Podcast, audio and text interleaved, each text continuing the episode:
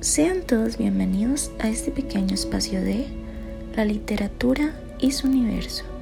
Hoy leeremos historias del género romance, las cuales son A dos centímetros de ti, No lo llames amor y Destino de piedra, escritas por A. alias, Jimena-SP y Mafesa 11 respectivamente. Sean bienvenidos a esta sección donde narramos tu historia, te damos una opinión objetiva de tu obra. Yo soy Betty Molina y sin más por agregar, acompáñame a este viaje sin escalas.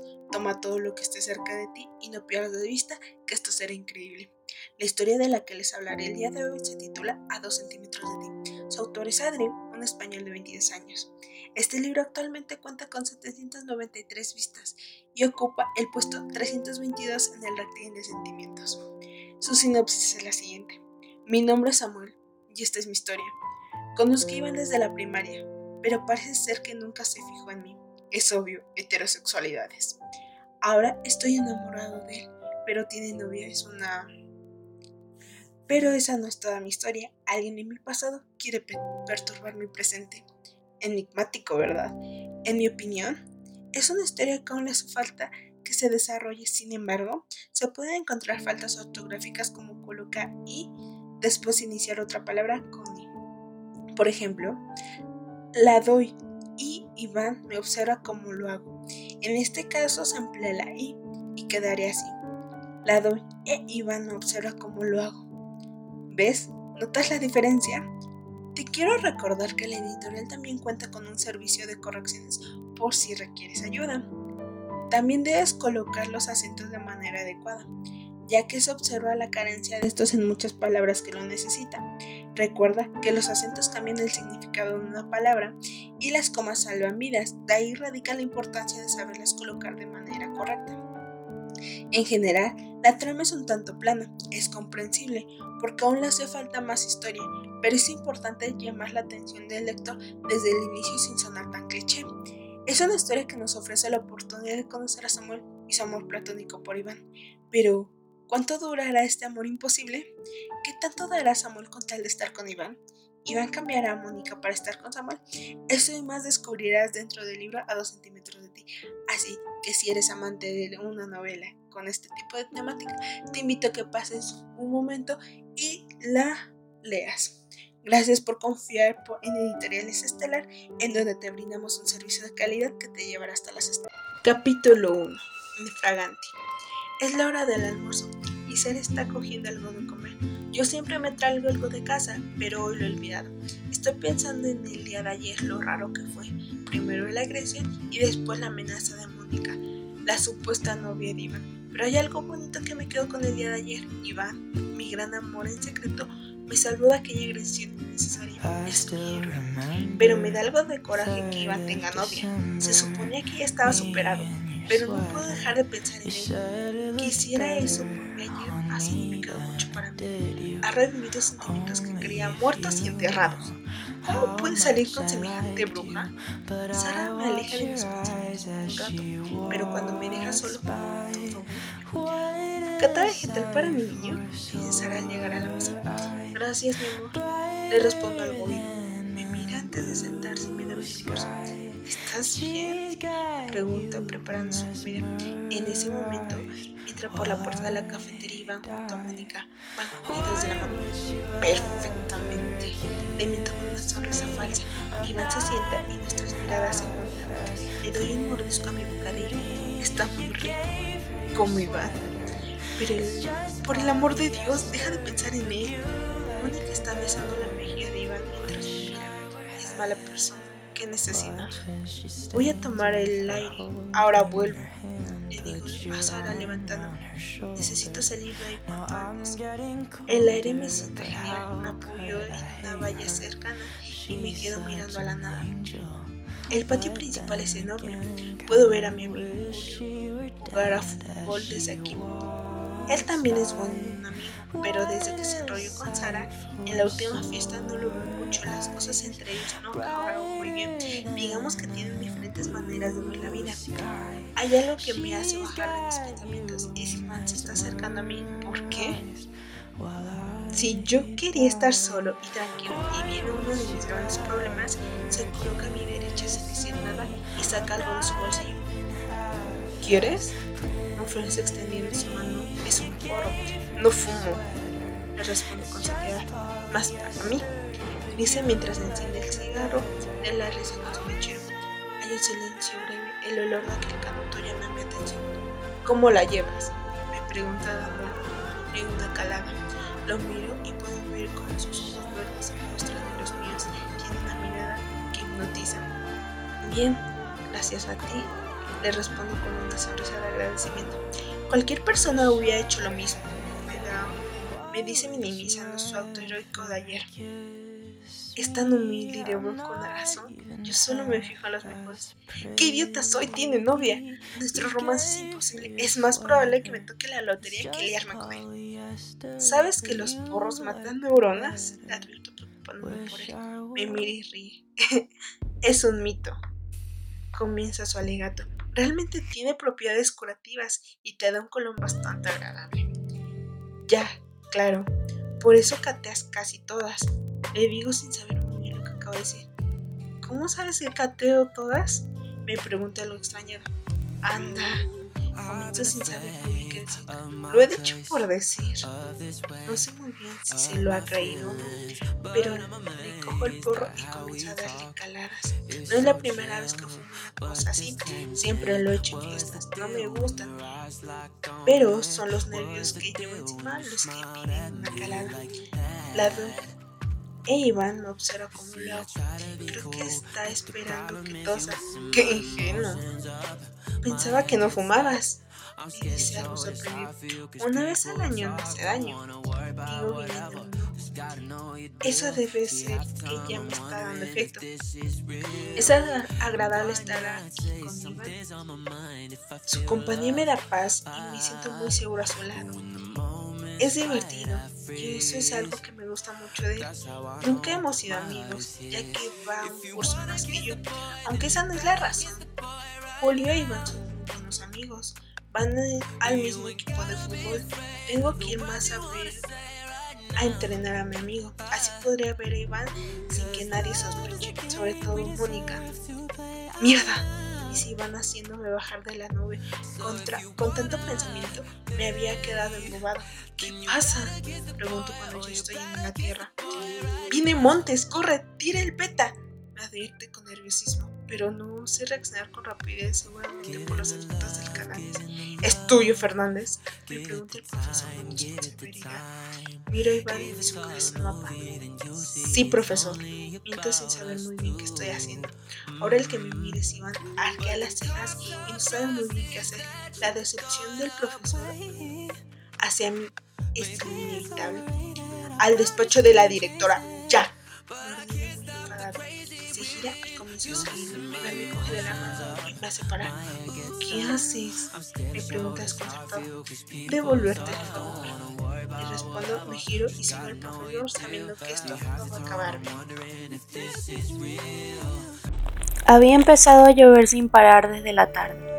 El frío en la gran sala cada vez era más insoportable, a pesar de que ninguna ventana estaba abierta, por lo que la pelirroja se obligó a echar más leña al fuego de la chimenea, mientras la morena sentada en el sillón más cercano limpiaba con el ceño fruncido una pequeña estatuilla dorada.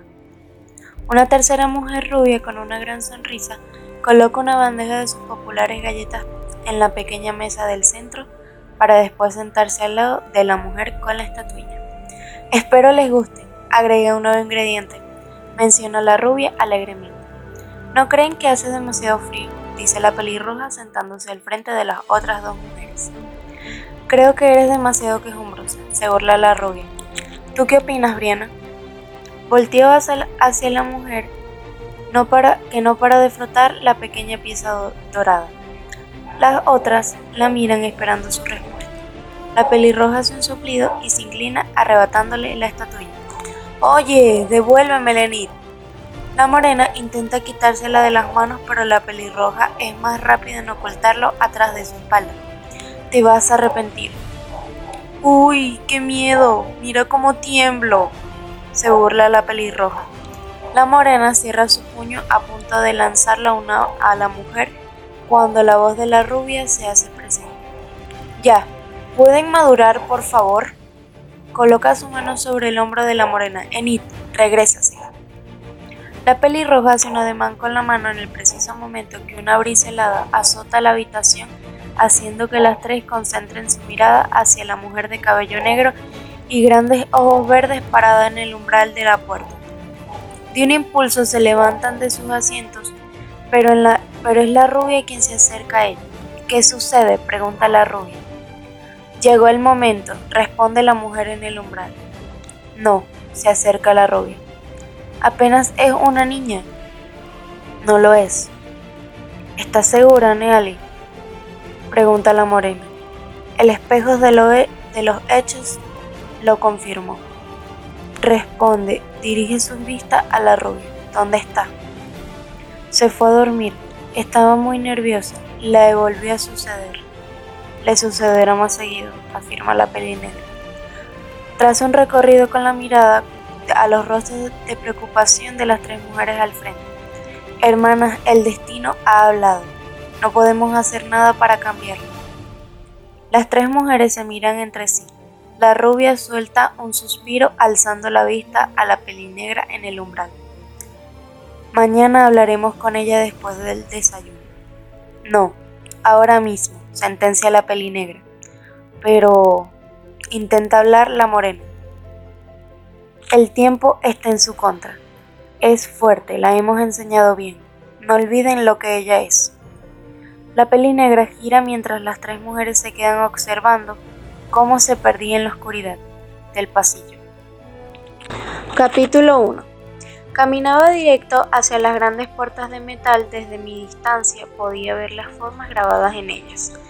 Al parecer, palabras de un lenguaje antiguo del reino férico pero en ese momento como lucían era lo que menos me debía importar. Debía lograr pasar a los guardias que guardaban la puerta de los mundos como nosotros los humanos la denominábamos hace miles de años. Al acercarme sentí la fuerte mirada de los dos altos guardias feéricos. Podía sentir su esencia mágica, esa que las hadas transmiten y que los hace fácilmente reconocibles sin contar esas puntiagudas orejas que tienen todos, o eso suponemos, en las tierras humanas o mortales como algunos la llaman. No tenemos mucho contacto con ellos, vemos solo lo que ellos nos dejan ver. Por eso está prohibida la entrada a cualquier humano a las tierras feéricas. Solo pueden pasar las puertas los emisarios del reino mortal, o si se desea no volver a las tierras humanas, Sí, así es. Las hadas son extremadamente celosas de todo lo que se podría considerar su mundo, por lo que si algún humano está tan desesperado de vida en estas tierras puede cruzar las puertas. Cuentan que al otro lado se, consigue, se consiguen empleos, obviamente como sirvientes de las altas hadas o algo parecido. Nadie puede dar fe de eso ya que si entran no vuelven a salir. Los únicos que pueden son los emisarios y algunos han afirmado ver humanos haciendo compras felizmente, pero todos, pero no todos confían de sus relatos. Porque esos seres de magia pueden engañar a tus ojos. Ahora tenía que encargarme de serlo totalmente convincente para que los guardias me dejaran pasar. Sus miradas recorrieron todo mi delgado cuerpo de arriba abajo. No logré leer la expresión en sus rostros, pero no era buena. ¿Qué quieres, humana? preguntó el guardia de cabello negro con mirada firme. Bajé mi capucha y sin separar mi mirada un, un segundo respondí, quiero pasar. Esperé que se me hiciera alguna otra pregunta. Ellos solo se echaron a reír una carcajada de burla que me hizo hervir la sangre. Pero recordé que mi objetivo era pasar al otro lado. No los podía hacer enojar. ¿Qué les causa gracia? Traté de preguntar lo más cordial posible.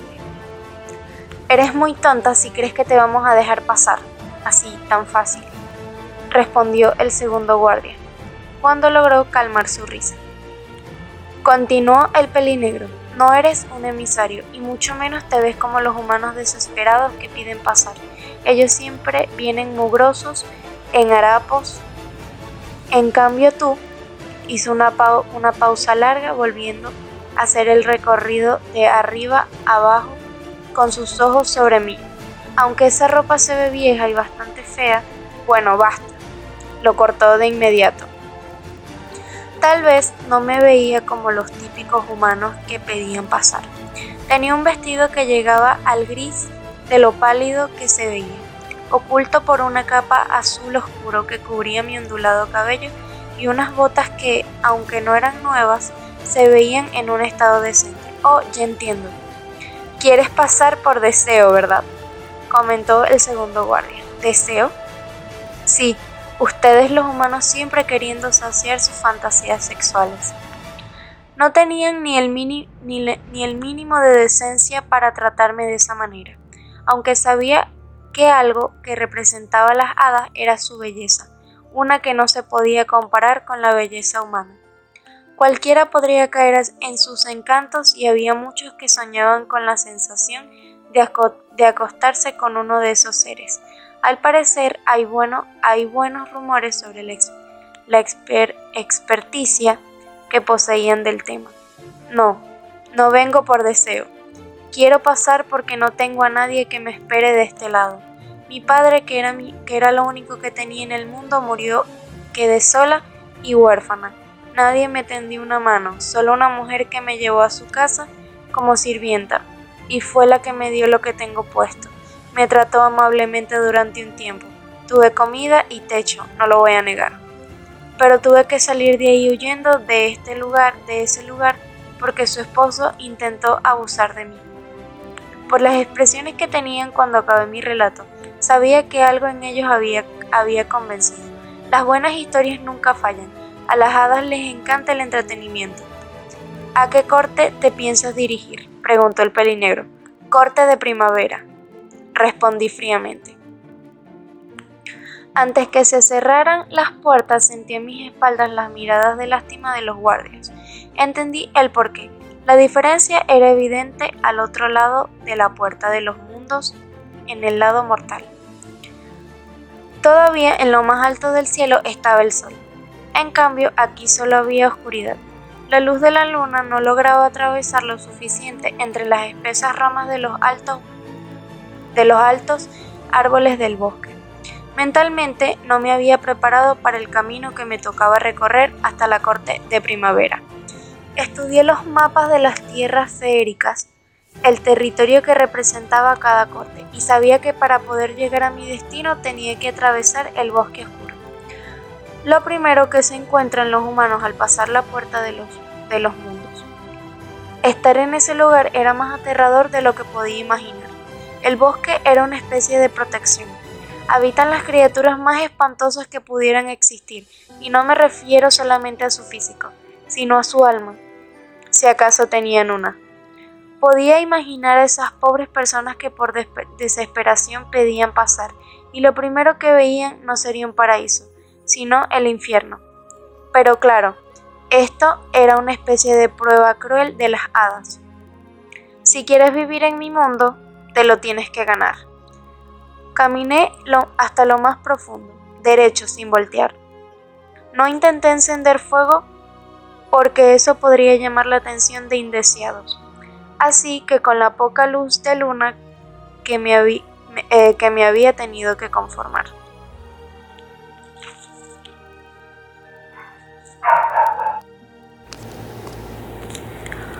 Es una historia muy interesante y que atrapa. En el instante que la comienzas a leer ya estás dentro. Por lo que tiene una perspectiva del mundo de las hadas muy refrescante y que te envuelve. Los personajes son realmente malos con la protagonista solo por el simple hecho de ser una humana, lo que para ellos es insignificante en su mundo es lo que se fomenta, en lo que se fomenta mucho la discriminación que tienen para con ella. O sea, siempre comienzan diciendo lo obvio. Es una humana, con asco, con repelús. Realmente me parece agotador ese aspecto, porque ella es más fuerte de lo que ella demuestra.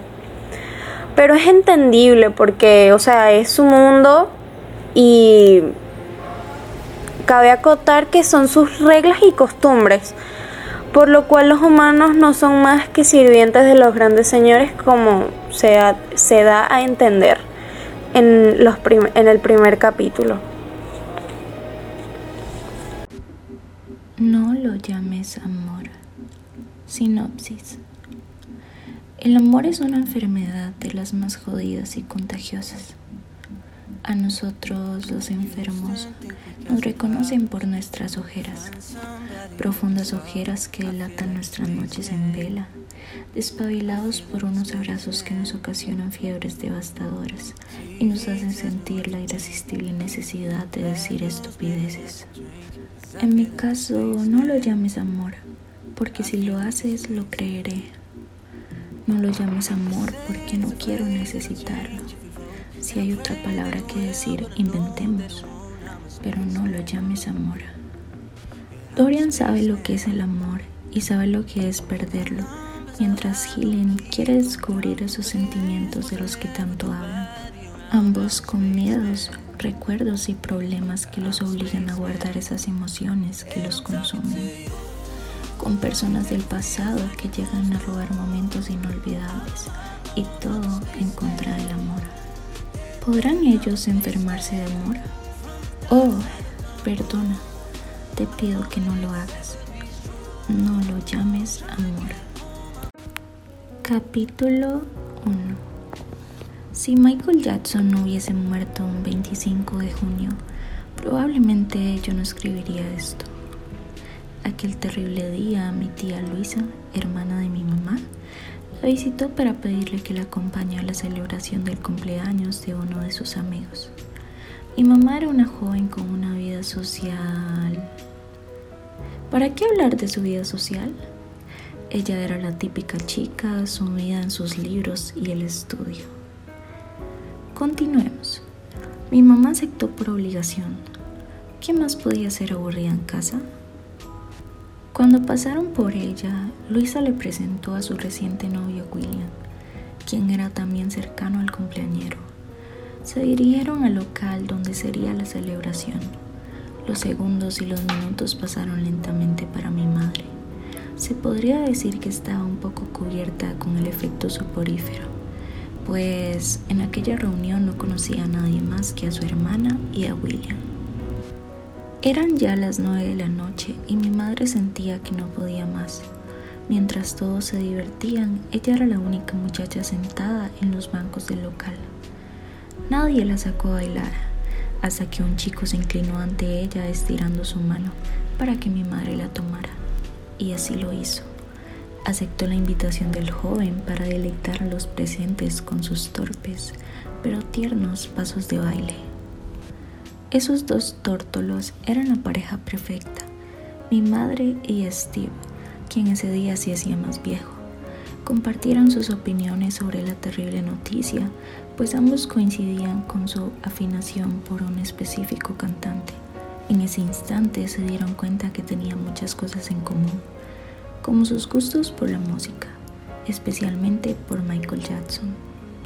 En fin, Steve es mi papá ese mismo año, Steve y Sofía, mis padres, se casaron. Viajaron por muchos países para celebrar su increíble matrimonio y se enfocaron de inmediato en la fabricación de mi hermano Mason. Su alianza fue muy apresurada. Apenas se conocían hace unos meses, pero ellos sentían que su amor podría superar todos los obstáculos que la vida les diera. Pensaban que podrían ganar la batalla del amor. Pasaron dos años para que mis padres tomaran la decisión de que con mi hermano ya tenían suficiente, pues mi padre solo quería un hijo varón y ya lo tenía. Por lo tanto, no deseaba engendrar otros hijos, de manera que mi papá tuvo que hacerse la famosa operación de control reproductiva. Unas semanas después, mi mamá se notaba muy extraña. Tenía todos los síntomas que le dieron en su embarazo anterior por lo que quiso descartar esa opción, aunque para ella era bastante ilógico. Al día siguiente mi mamá apareció con la buena noticia. Estaba embarazada de mí. Mi padre, extrañado, fue a reclamarle al autor de aquella operación. Entonces el doctor le explicó una creíble razón. La razón del embarazo fue simple. Poco después de la operación, mis padres decidieron festejarlo, no necesariamente con velas y comida. El doctor debió haberles dicho que tenían que esperar a que los conductos se vaciaran y así prevenir algún embarazo no deseado. Bendito seas, doctor. El 9 de septiembre llegué al mundo. Con un hermano mayor muy sobreprotector con su recién llegada hermanita. Mi hermano los dos primeros años fue un poco raro. Claro, con la llegada de la bebé, todos en la casa me prestaban más atención por los cuidados necesarios que yo requería. Tras algunas pequeñas discusiones con mis padres, entendió que era pequeña y débil como para velarme por mí misma los primeros años de vida. A los cinco años ya tenía una mejor amiga, Rose. Siempre iba a mi casa a jugar o simplemente yo iba a la suya. Una vez ella y yo estábamos haciendo bolitas de papel para lanzarlas a los vecinos que pasaban por ahí. Pensé que mi papá se iba a molestar, pero no. Le causó mucha gracia nuestro actuar a pesar de que él no era muy afectivo conmigo. Debo suponer que sí me quería, pero tenía cierta espina en su interior que no le permitía ni siquiera darme un abrazo. Sin embargo, mi madre es la otra cara de la moneda se molestó mucho con nosotras a tal punto de dejarnos sin galletas ese día. ¡Qué cruel! Muy cruel. Jamás imaginé que mi amiga de la infancia se iría a otro país. Claro que ella me llamaba o yo la llamaba a ella. Me explico. En realidad su mamá llamaba a mi mamá para que su hijita pudiese conversar conmigo o viceversa. En fin, cosas de madres. El sueño de cualquier niña es tener una casa o la colección de la muñeca Barbie. En mi cumpleaños número 6 me regalaron un vale. Al menos hubiese sido para el spa o para comprar juguetes con descuento. Pero no. El mencionado era un vale de pavo. Sí, esos que tienes en Navidad para tener una rica cena. El vale de pavo fue una bendición. No pensé ni en mis sueños más remotos que ese vale fuese el último regalo que mi padre me daría. A esa edad lo único que quería era tener a mi padre conmigo, al menos en casa. Lloré por él. No quería que se fuera, quería a mi papá a pesar de todo. Pues claro, todos los niños no se toman a bien el hecho de que tu padre se vaya con otra mujer y con dos hijos sus hijos. Claro está que mi padre no pudo ni puede tener hijos después de mi concepción. Sus amados hijos fueron concebidos a la par con mi hermano y conmigo. Es decir, sumando, restando, multiplicando, dividiendo y sacando conclusiones. En el tiempo que Steve y mi mamá celebraron la operación, unos días antes o después, quién sabe, fue creado el otro niño, hijo de Steve con su ahora esposa. El primero fue antes que mi hermano, eso lo supe hace algunos días. Es decir, ya tenía un hijo antes de que se casara con mi mamá. Complicado, ¿no? El día de mi cumpleaños, el día en el que mi familia se desmoronó. ¿No que no quería más hijos? Es decir, soy su única hija mujer al final de la historia y no recuerdo ni un solo abrazo que me haya dado. Solo por ser chica no me quiso. Mi mamá, para mi sorpresa, ya se lo esperaba. Pero no quitaba el hecho de que la separación con el llamado amor de su vida le haya dolido. Me hizo un asimiló después de un largo tiempo. Pese a aquella situación, llegó un ángel a salvarnos. Literal.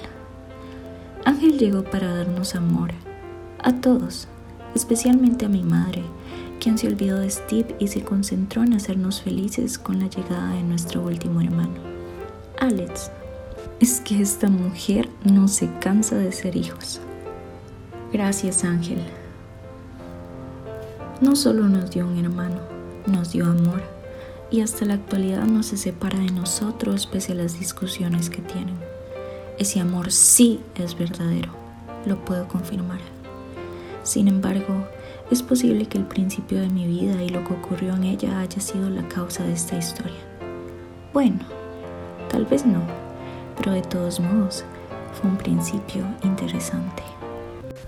Lo relatado anteriormente fue el inicio de No lo llames amor, una maravillosa historia escrita por Jimena-SP.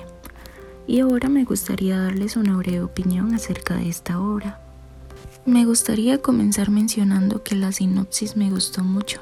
Me parece que es una parte muy importante en cualquier historia, pues hace que el lector decida si quiere continuar leyendo o no. Y en este caso me parece que es muy atrapante y logra capturar la atención del lector. Me gustó la idea de que se mencione el título del libro y me identifiqué con eso porque cuando escribo es algo que suelo hacer. Entonces está muy bonita esa idea. Por otro lado, No lo llames amor tiene una excelente estructura y ortografía que es algo que yo valoro muchísimo ya que me encanta escribir correctamente. Soy parte de la sección de correcciones de la editorial y es genial encontrar historias que contengan ortografía. Además de esto se hace uso de figuras literarias como lo es la metáfora y siendo que embellece demasiado los textos.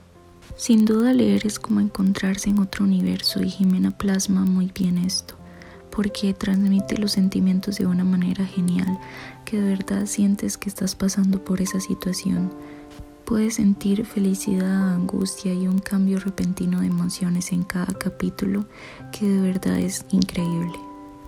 Digo esto porque yo leí más allá de lo que narré en este episodio y estoy segura que una de mis cosas favoritas fue que cada capítulo inicia con una frase y la mayoría son muy buenas y muy bonitas y a partir de esta se va a desarrollar el capítulo en sí. Es una manera original de atrapar al lector porque si a uno le gusta la frase va a querer continuar leyendo. Así que para finalizar les voy a leer una de las frases que más me gustó y dice así, el invierno debe ser muy frío para aquellos que no tienen cálidos recuerdos. Si a ustedes les gusta tanto como a mí, las invito a que vayan a leer esta historia y así descubran el porqué de esta frase. Les prometo que no se van a arrepentir y no olviden seguir a Jimena en Wattpad. Cuando abres un libro, se abre un universo ante ti. Gracias por escucharnos. Hemos pasado un rato agradable. Esta es una producción de Editorial Estelar para todo el mundo. Síguenos en nuestras redes sociales para que estén atentos de las novedades que tenemos para ustedes.